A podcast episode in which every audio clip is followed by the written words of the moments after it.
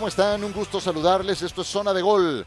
Reciban un saludo a nombre de todo el equipo, de Fabiola Navarro que está en la producción, Ciro Procuna. Es la semana de Super Bowl y empezó a todo vapor con el famoso Opening Night, que se ha ido transformando eh, conforme a lo que hemos conocido a lo largo de los años. Y hoy es un gran show eh, televisivo donde se concentran cualquier cantidad de medios de comunicación y durante una hora cada uno de los equipos están disponibles todos los jugadores para ser entrevistados. Y además se abre una arena, como ocurrió con la de los Soles de Phoenix, ahí en el centro de esta ciudad, para que la gente, con sus respectivos 25, 30 dolaritos, vaya al, al evento y, y tenga un, una especie de radio con un audífono y pueda ir sintonizando las declaraciones que quiere escuchar de, los jugadores que están en los eh, diferentes podiums. Y bueno, es otra ventana de comercialización. Ya saben que para eso la NFL se pinta sola. Y sí, hicieron todo un espectáculo este lunes. En eso se ha convertido este Opening Night. Pero es donde los jugadores empiezan a tomar conciencia de que esta semana es diferente. Y les esperan otros dos días en que tienen contacto con todos los medios de comunicación también durante una hora. Y esa presión eh, es la que termina muchas veces incidiendo o quebrando a algunos, a los que no tienen tanta experiencia. Ambos tienen eh, jugadores importantes que han eh, eh, jugado Super Bowls, no nada más en el caso de Kansas City, también en Filadelfia. Tienes a Lane Johnson, tienes a Jason Kelsey, tienes al propio Fletcher Cox, a Brandon Graham, otro liniero defensivo, en fin, todos ellos estuvieron en aquel equipo que ganó el Super Bowl 52. Todo eso ayuda a enfrentar de mejor forma esta semana en que tienes tanta atención, tantos micrófonos, en que llueven las preguntas y cualquier resbalón puede ser malinterpretado. Entonces tienes que ser especialmente cuidadoso en lo que mencionas. ¿De qué fue de lo que más se habló? Pues de la familia Kelsey, estuvo la madre de Travis y de Jason en esta Opening Night con un jersey eh, que traía los colores de los dos equipos, eh, fue buen show.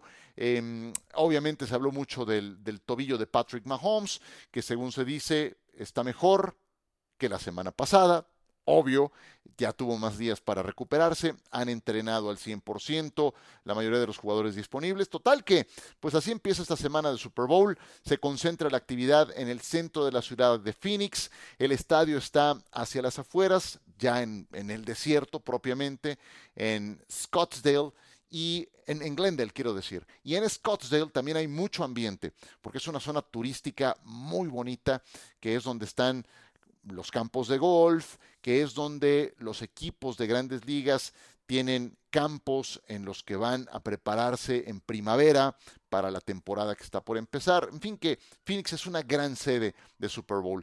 Tal vez no tan padre como Nueva Orleans o como California, pero tiene, tiene muchos elementos, un gran estadio, grandes instalaciones, capacidad hotelera, es, es una gran sede para este Super Bowl 57, que recuerden, lo tendremos por la pantalla de ESPN. Y en esta misma transmisión estará mi compañero Pablo Viruega, a quien tendré el gusto de entrevistar cuando regresemos de esta pausa en Zona de Gol.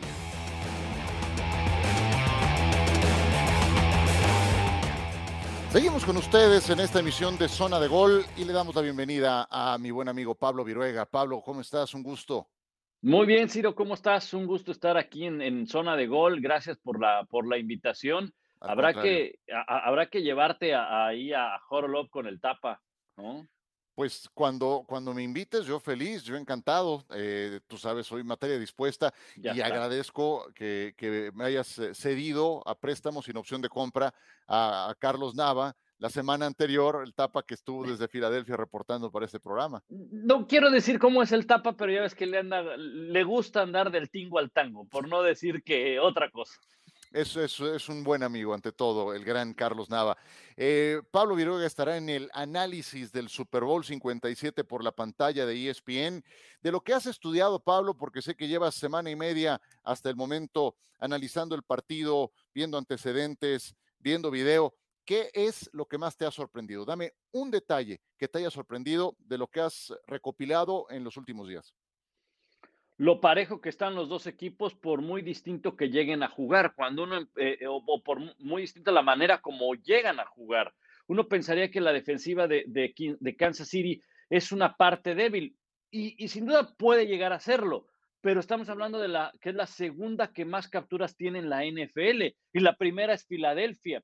Y está el tema este de que Kansas City es el mejor ataque por aire, Filadelfia es la mejor defensiva contra el pase. Eh, el equilibrio que hay, y quizá aquí sí le doy el punto y la razón a, Filadelfia de que es un equipo más equilibrado, es un equipo más balanceado porque en sus líneas defensivas y ofensivas suelen dominar a los rivales. A mí me encanta la manera de jugar, por ejemplo, de Kansas City, pero me encanta también la manera como ejecuta la línea ofensiva de, Filadelfia. Es decir, en términos generales, eh, sí he encontrado una paridad eh, eh, en ambos equipos. Eh, y no hablo de hombre por hombre, sino como conjunto. Quería llegar justamente a línea por línea. Si tú comparas las dos plantillas, ¿quién tiene más talento línea por línea? Uy, esa es una muy buena pregunta porque yo creo que yo creo que línea por línea te, podría decir que a lo mejor a la ofensiva me quedo más con la de Kansas City, pero no así su línea ofensiva. Le doy respeto a la línea ofensiva de, Filadelfia. Y en la defensa, en la defensa creo que ahí sí está muy parejo. Eh, creo que el perímetro de Filadelfia es, mejor que el de, el, de los Chiefs. El de los Chiefs eh, tiene este tema de que está plagado de, jóvenes, de novatos eh, pero, pero yo creo que línea por línea veo un equipo, veo dos equipos muy, muy parejos. Probablemente, probablemente poquito mejor Filadelfia. Yo he escuchado mucho eh, que línea por línea Filadelfia es mejor equipo. Y yo a quien me lo dice, le pregunto, ¿quién es mejor, Patrick Mahomes o Jalen Hurts? No hay duda, Patrick Mahomes. ¿Quién es mejor, Andy Reid o Nick Siriani? Andy Reid. ¿Quién es mejor, Travis Kelsey o Dallas Goddard? Travis Kelsey. Y estamos ahí hablando de tres posiciones clave: entrenador en jefe, head coach, a la cerrada o el arma más dinámica que tiene en este caso Patrick Mahomes. Y entonces, ¿por qué Filadelfia es superior línea por línea? Si en esos departamentos tan concretos Kansas City tiene un peso tan importante.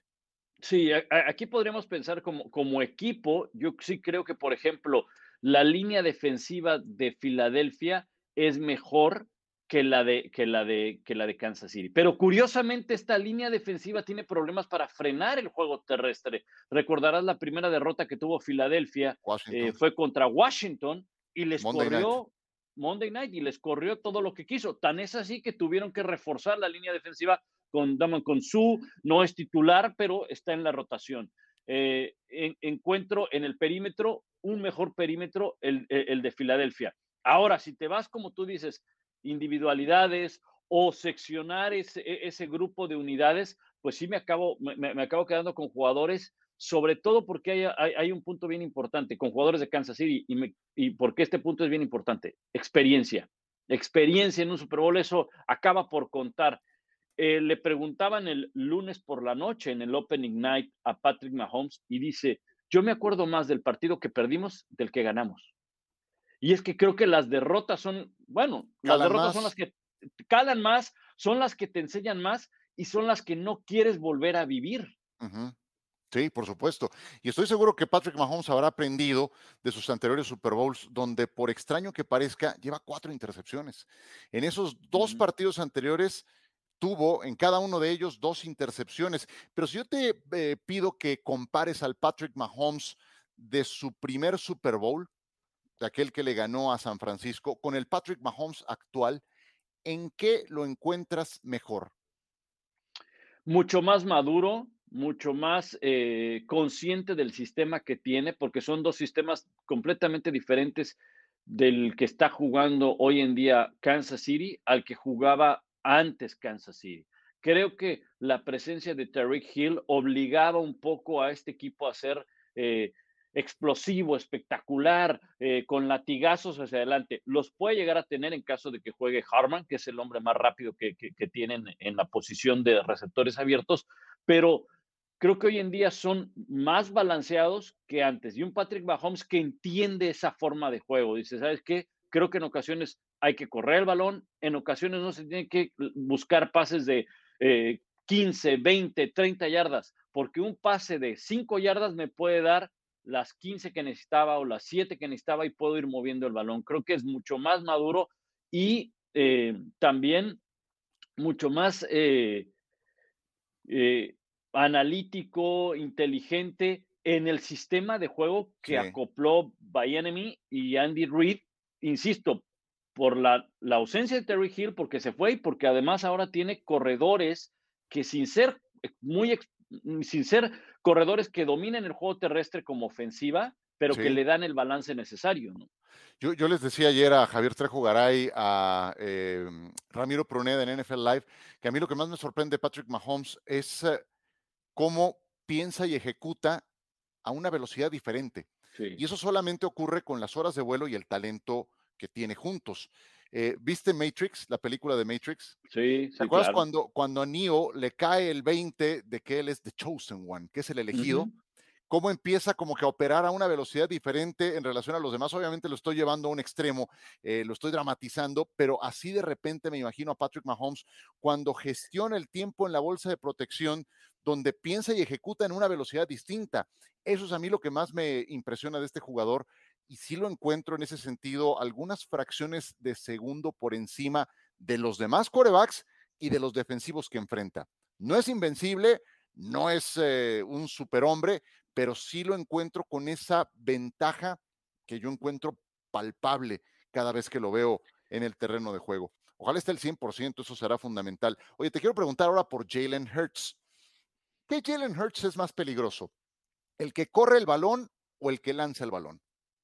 El que corre el balón, aunque es un muy buen pasador, es un muy buen pasador, porque el correr el balón para Jalen Hurts eh, lo puede hacer de dos formas. El famoso scramble o estas jugadas diseñadas para que él pase el balón y se rompe la jugada, sale de la bolsa de protección, lo cual lo hace todavía mucho más peligroso, ¿no? Porque eh, los corebacks tienen algo, algo bien en mente y véanlo, véanlo en el partido.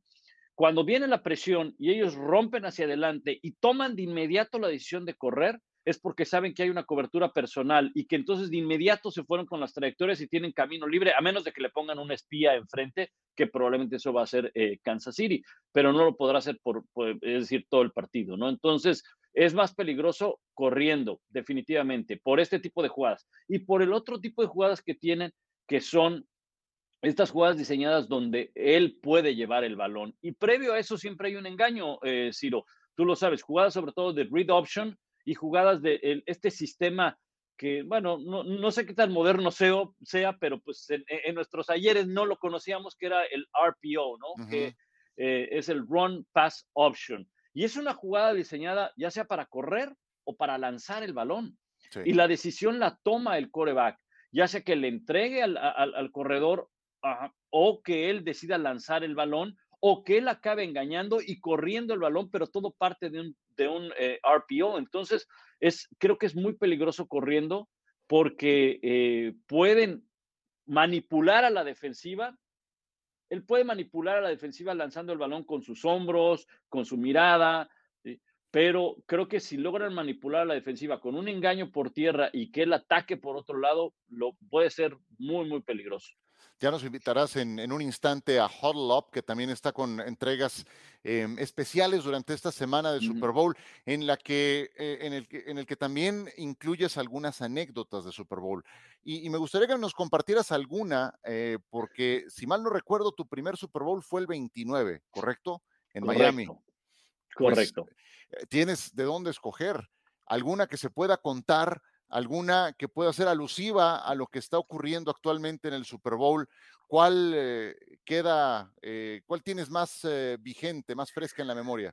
Pues yo creo que, a ver, la, del 29, voy a contar este, un par, pero la del 29, ahora que hace referencia, creo que fue muy, muy importante. Digo, siempre tu primer Super Bowl, y tú lo sabes, Ciro, tú fuiste más temprano que yo a un Super Bowl, tu primer Super Bowl pues yo siempre utilizo este término, ¿no? Estás como gallina recién comprada, ¿no? O sea, volteando para todos lados, no sabes qué está pasando, este, de, un momento, de un momento llegas, el Media Day para mí fue así como que, espérate, o sea, ahí está Jerry Rice, ¿no? Ahí está Steve Jones eh, en, ese, en, ese Super Bowl. Además, eh, pues ese, ese Super Bowl, eh, yo tuve la oportunidad de conocer a varias personas que después acabamos siendo grandes amigos. En tu caso nos conocimos creo que un poco antes, pero ahí estrechamos una, una muy buena amistad. Ahí conocí a Ricardo Bravo.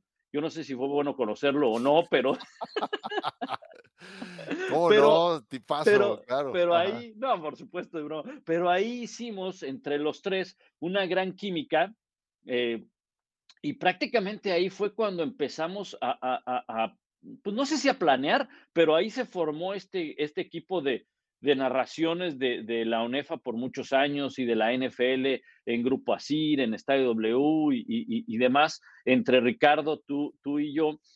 Ahí conocí, por ejemplo, me, me encontré una foto, ahí, ahí conocí a, Raúl Alegre en una conferencia de prensa, o ahí lo conocí, le dije, oye, ¿me puedo tomar una foto contigo? Años después, ¿quién se iba a imaginar que íbamos a trabajar en la misma empresa y, este, y siendo grandes amigos como, como también en, en- en tu caso, ¿no? Y, y definitivamente ese es un Super Bowl muy especial por eso.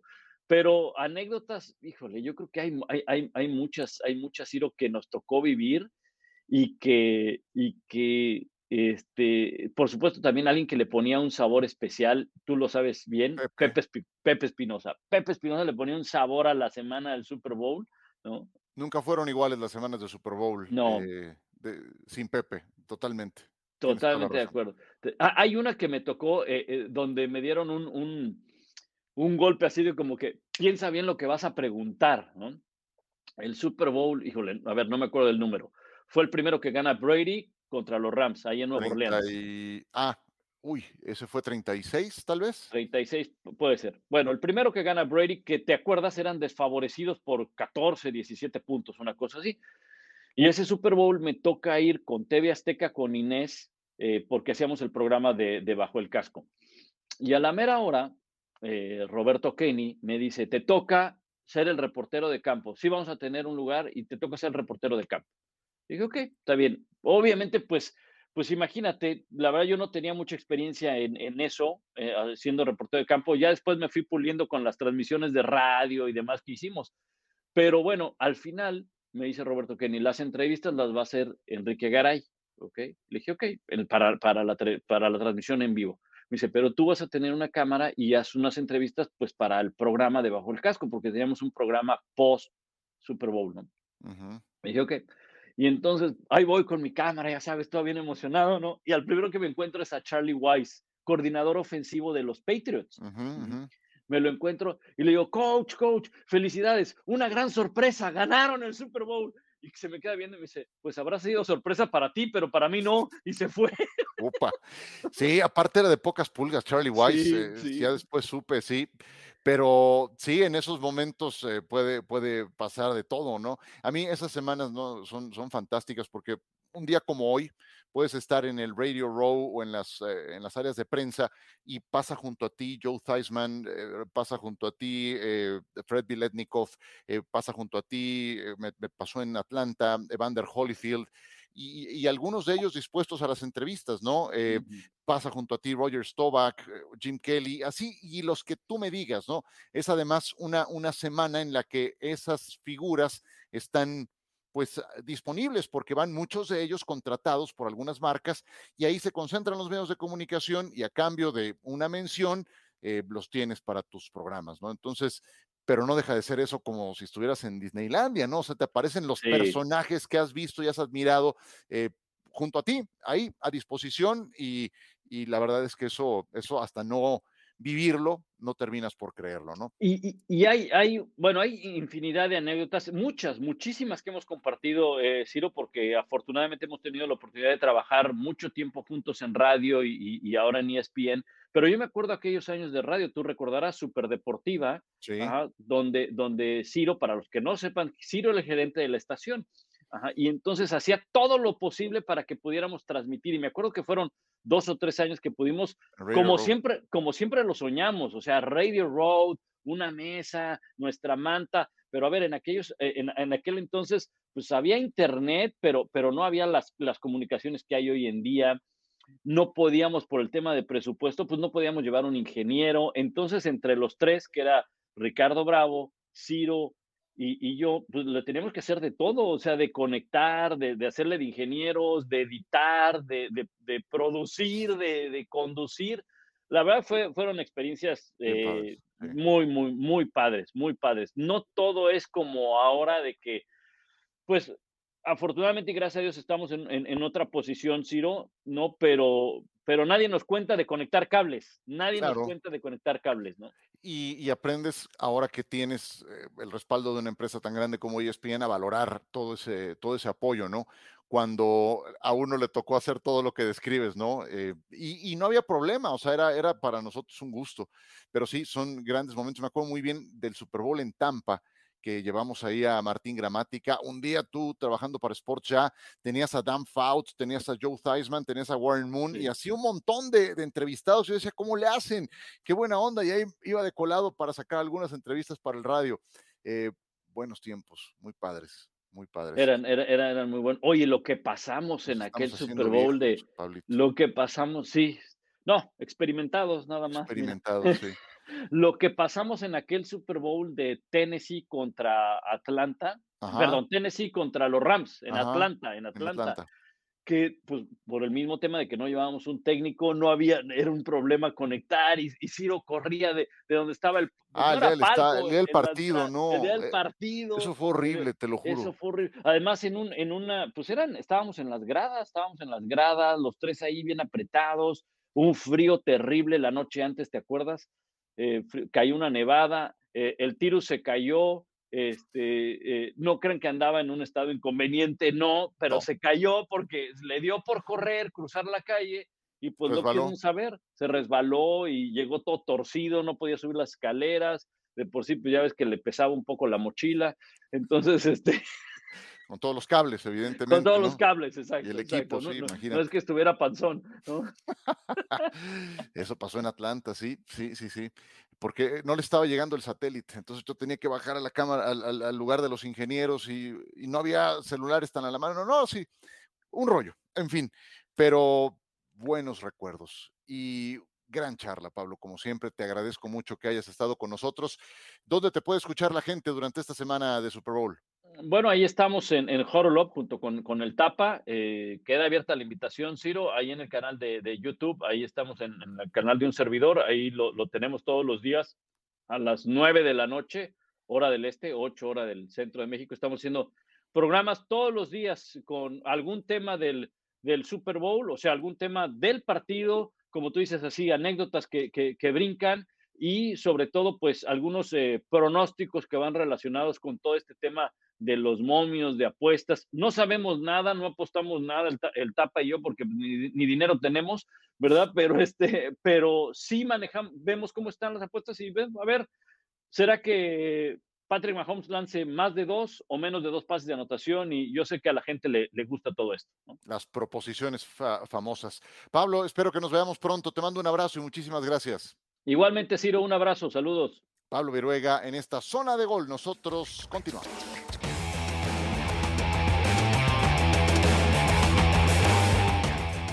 Muchas gracias a Pablo Viruega por habernos acompañado el día de hoy en esta zona de gol. Y como en cada emisión, cerramos con nuestros seis temas en el Pick Six que viene a continuación.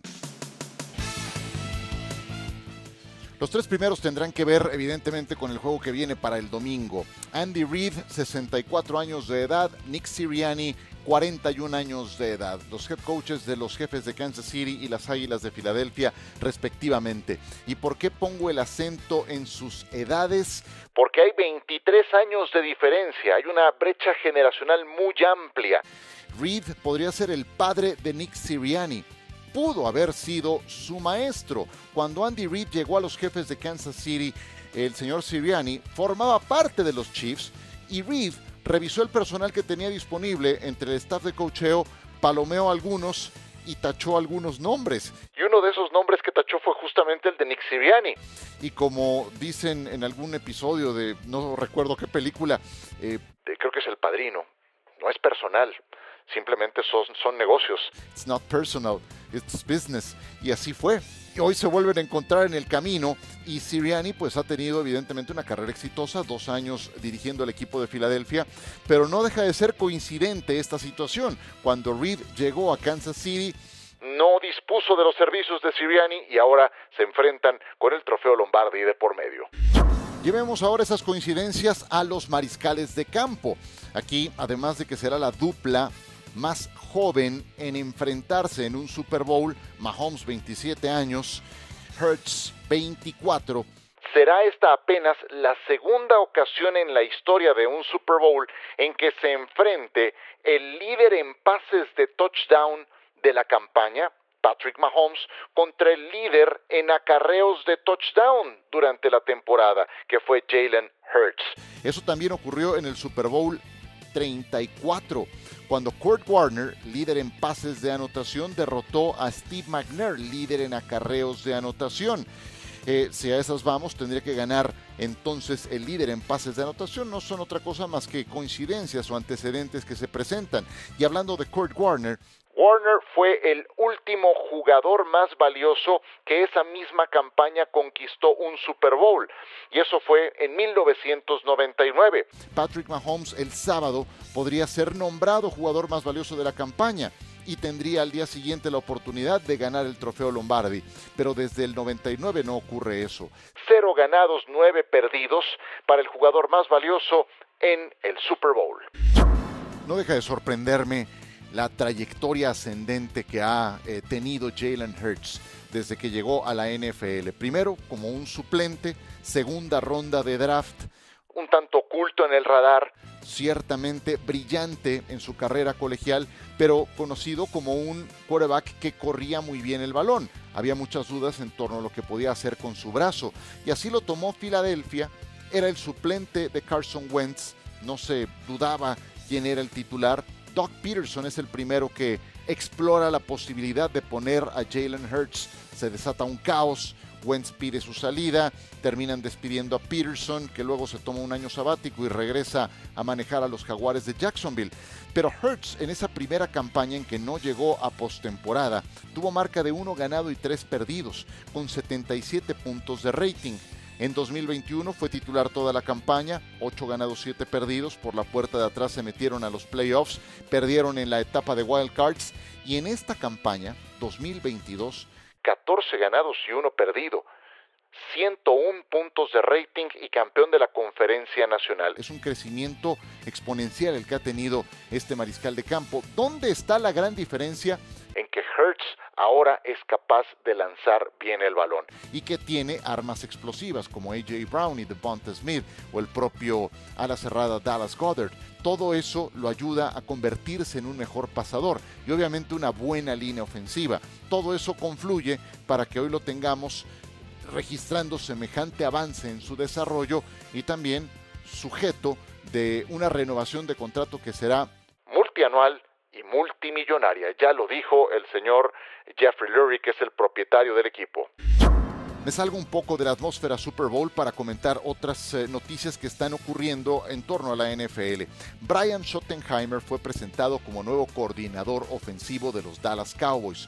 Se supone que el que va a mandar las jugadas es eh, el entrenador en jefe, Mike McCarthy, y aunque sea él quien manda las jugadas, normalmente hay un coordinador ofensivo que se enfoca en el juego aéreo o en el juego terrestre o en la gestión del reloj, eh, pero quien selecciona las jugadas es el entrenador en jefe. Ocurre en Kansas City, Andy Reid es claramente quien manda las jugadas y Eric Bieniemy tiene otras funciones. El tema es que eh, eligen a Schottenheimer y aquí mi pregunta es, ¿Schottenheimer es una mejor opción que Kellen Moore? Kellen Moore duró minuto y medio sin trabajo. Lo comentamos aquí la semana pasada. Lo contrataron los cargadores de Los Ángeles y creo que le va a ir muy bien ahí porque va a seguir creciendo. Y yo reviso el currículum de Brian Schottenheimer y al margen de que su padre fue un gran entrenador, descansa en paz el gran Marty Schottenheimer, pues eh, de Brian yo tengo muchas dudas. Él estuvo en los Colts como coordinador ofensivo en 2016 y 2017, que fue cuando implosionó el equipo porque simplemente Andrew Locke dijo, no más, con esta línea ofensiva, con, no más, es demasiado el castigo. Ahí el coordinador era Brian Schottenheimer. Le fue bien después en Seattle, tres apariciones en playoffs, trabajó con Russell Wilson y llegó a tener la ofensiva número 6 en cuanto a puntos, ese es el lado bueno. Pero el lado B también nos entrega que en 2021 estuvo en los Jaguares de Jacksonville y era el coordinador ofensivo cuando estaba Urban Meyer en ese equipo. Y fue un caos también ese conjunto. ¿Qué me hace pensar que ahora el ataque de Dallas, el desarrollo de Dak Prescott está en mejores manos de lo que lo estaba antes con Kellen Moore? La verdad es que ninguna. No tengo garantías y sin muchas dudas en relación a esta elección que ha tomado McCarthy y los Dallas Cowboys. Sean Payton, pues eh, firmó con los Broncos de Denver, ya lo presentaron. Y de todo lo que se dijo, que tiende a ser muy optimista cuando es una presentación de un nuevo proyecto, hubo una pregunta que me llamó mucho la atención que le hicieron a Sean Payton. Obviamente Denver se ha llevado la joya de la corona de los entrenadores disponibles, no era el que todo mundo quería. Y más que Sean Payton estuviera eh, siendo entrevistado por los equipos, parecía que era la inversa, que era Sean Payton el que estaba entrevistando a las franquicias que lo pretendían y eligió Denver porque va a tener, entre otras cosas, control de muchas decisiones. Por eso es que no era un buen fit, no era una, buena medida con los vaqueros de Dallas, donde sabemos que hay alguien que no permite que se le suban a las barbas y es el dueño, diagonal gerente general. Que eh, cree que sabe más de lo que en verdad sabe de fútbol americano, de la parte deportiva. Y Sean Payton no iba a permitir eso, él ya sabía cómo eran las cosas en Dallas. Pero llega a los Broncos de Denver y esa declaración que me llamó la atención eh, es la siguiente. Le preguntan, oiga, eh, cuando la temporada pasada Russell Wilson tenía su propio equipo multidisciplinario de médicos, fisiatras, preparadores, etcétera. ¿Eso lo va usted a permitir? Y como que dudó Sean Payton y dijo, ah, voy llegando, no estoy muy enterado de la situación. Bueno, pero ¿qué opina de que algún jugador tenga un, un, equipo de trabajo aparte? Dice, no, aquí el equipo de trabajo que tenemos es para todos. Punto. A ver, dos cosas uno, no creo que Sean Payton no estuviera enterado. Y dos, creo que aquí Russell Wilson sí tendrá que ajustarse con Payton en el mejor interés suyo y del equipo. Russell Wilson no es una persona fácil y creo que quedó en claro por cómo salió de Seattle y por cómo empezaron las cosas en Denver. Si no quiere que se acentúe esa posibilidad de que ha venido considerablemente a menos en su rendimiento, tendrá que ajustarse a las decisiones del nuevo sheriff en Denver que se llama Sean Payton. Y por último, Lamar Jackson eh, sigue eh, sin renovar contrato con el equipo de los eh, Baltimore Ravens. Evidentemente hay tiempo para que tomen una decisión, pero no deja de ser una situación muy tensa por cómo terminó la temporada pasada y por las pláticas que han sido inexistentes. Además, Lamar no tiene un agente. Eso siempre dificulta el que se puedan reanudar las pláticas o el que se puedan decir las cosas como son.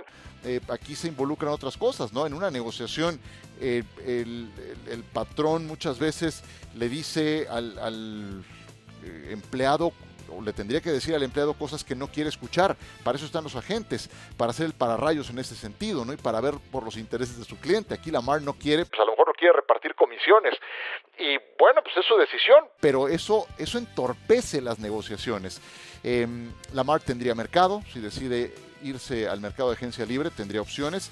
Obviamente Baltimore no lo permitiría, le pondría la etiqueta de jugador franquicia y, y aquí tendría un año muy bien pagado y no el contrato multianual que él quisiera. El tema es que no hay acuerdo entre Lamar y Baltimore y será tema durante todo el mes de febrero y el mes de marzo en tanto los días sigan avanzando.